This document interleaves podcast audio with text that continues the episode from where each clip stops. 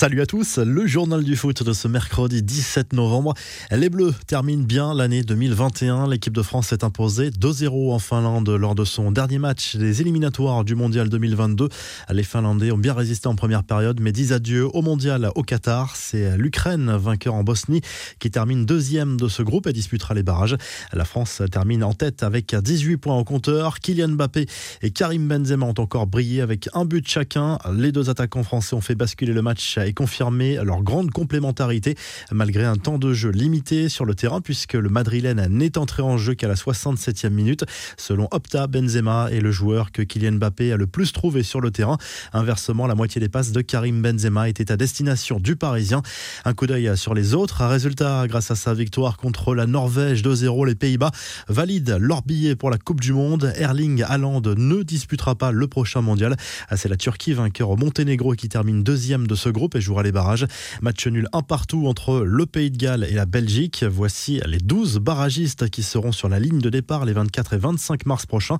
L'Italie, le Portugal, la Suède, le Pays de Galles, l'Écosse et la Russie seront tête de série et auront l'avantage de recevoir à l'occasion des demi-finales qui seront tirées au sort le 26 novembre. La Pologne, l'Autriche, la République tchèque, la Macédoine du Nord, l'Ukraine et la Turquie joueront à l'extérieur mais pourraient ensuite recevoir en cas de finale en fonction du tirage. En Amérique du Sud, pas de vainqueur dans le duel entre l'Argentine et le Brésil disputé la nuit dernière. Score final à 0-0 dans un match plutôt décevant, mais l'Albi Céleste a tout de même validé sa qualification. Lionel Messi a joué 90 minutes avant de se montrer rassurant sur son état de forme. Je vais bien, sinon je n'aurais pas joué. Ça faisait longtemps que j'étais arrêté et ce n'est pas facile de jouer un match avec autant de rythme que celui-ci. Heureusement, je vais bien et je sais que petit à petit, je vais accélérer le rythme. J'espère pouvoir bien finir l'année, a promis le joueur du PSG. Voici le classement dans cette zone âme sud. Derrière le Brésil et l'Argentine déjà qualifiés, on retrouve l'Équateur qui a conforté sa troisième place après sa victoire au Chili 2 à 0. Derrière, ça s'annonce très serré entre la Colombie, l'Uruguay, le Pérou, le Chili et la Bolivie au coude à coude.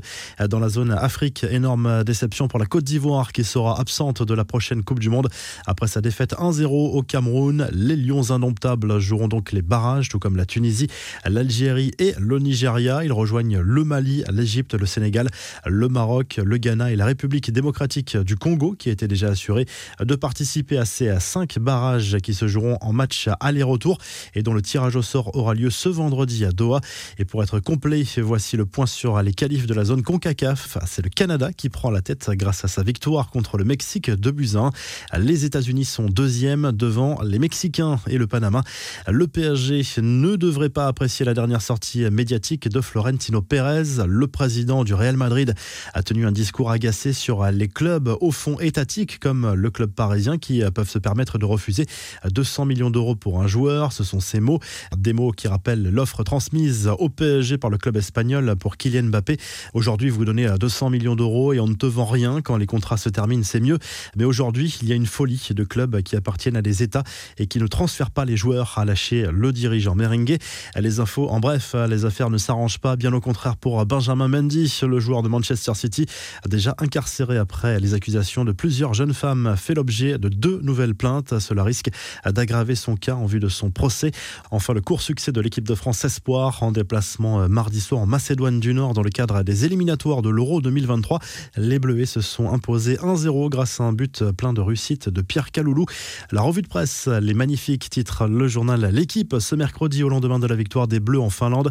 Kylian Mbappé et Karim Benzema ont encore marqué et terminent l'année en beauté avec l'équipe de France. Ce duo-là fait des étincelles et c'est de très bon augure en vue du mondial 2022 l'an prochain. En Italie, la Gazette dello Sport se penche sur les prochains barrages de la zone Europe. La Squadra Azzurra sera tête de série et aura donc le privilège de recevoir en demi-finale ses potentiels adversaires. Les voici la Pologne, l'Autriche, la République tchèque, la Macédoine du Nord, l'Ukraine ou encore la Turquie.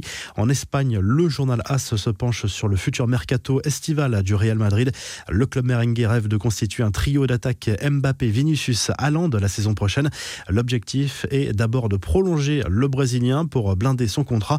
Le quotidien Sport évoque lui le mercato d'hiver du FC Barcelone. Le club Blaugrana, à la recherche d'un renfort offensif, fonce sur Hakim Ziyech. Le joueur de Chelsea a besoin de retrouver une place de titulaire. Le dossier Sterling est visiblement trop compliqué. Si le journal du foot vous a plu, n'hésitez pas à liker la vidéo et à vous abonner pour nous retrouver très vite pour un nouveau journal du foot.